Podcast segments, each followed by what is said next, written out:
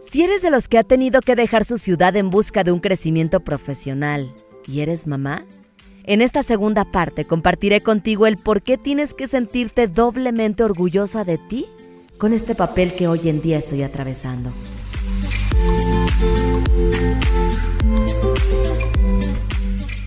Soy una mujer que vive al máximo cada día. Nací en la bonita ciudad de León, Guanajuato.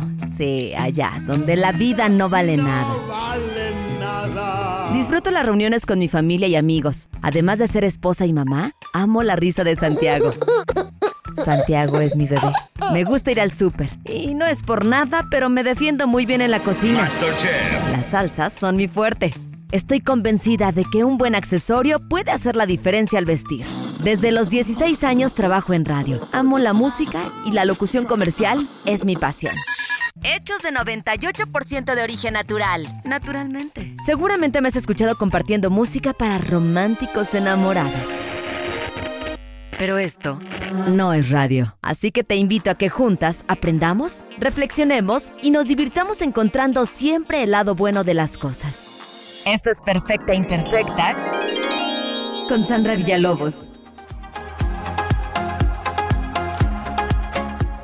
En el episodio anterior platicamos que si de por sí la maternidad es un trabajo lindo y a la vez difícil, ser mamá extranjera es doblemente difícil y doblemente solitario.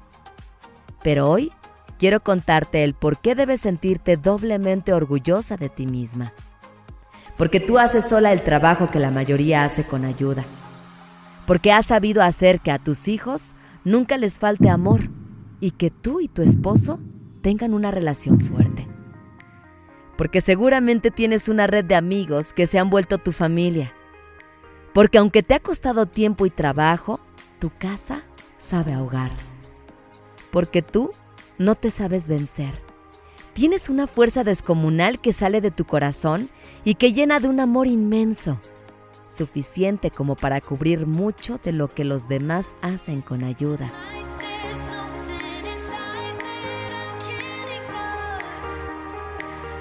Que aunque a veces añoramos todo lo que es estar cerca de la familia, es una gratificación saber que estás haciendo las cosas por tu cuenta.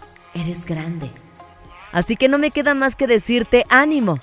Estoy segura que esos sacrificios valdrán de una u otra forma la pena. La distancia no es fácil. Estar lejos de las personas que amas tampoco lo es, por muchos años que lleves lejos. Cuando tengas la oportunidad de regresar a casa, platicar y saber lo que ha pasado con tu familia, bésalos, abrázalos mucho, llénate de energía y de ganas de seguir adelante, aunque la visita solo haya sido por un fin de semana.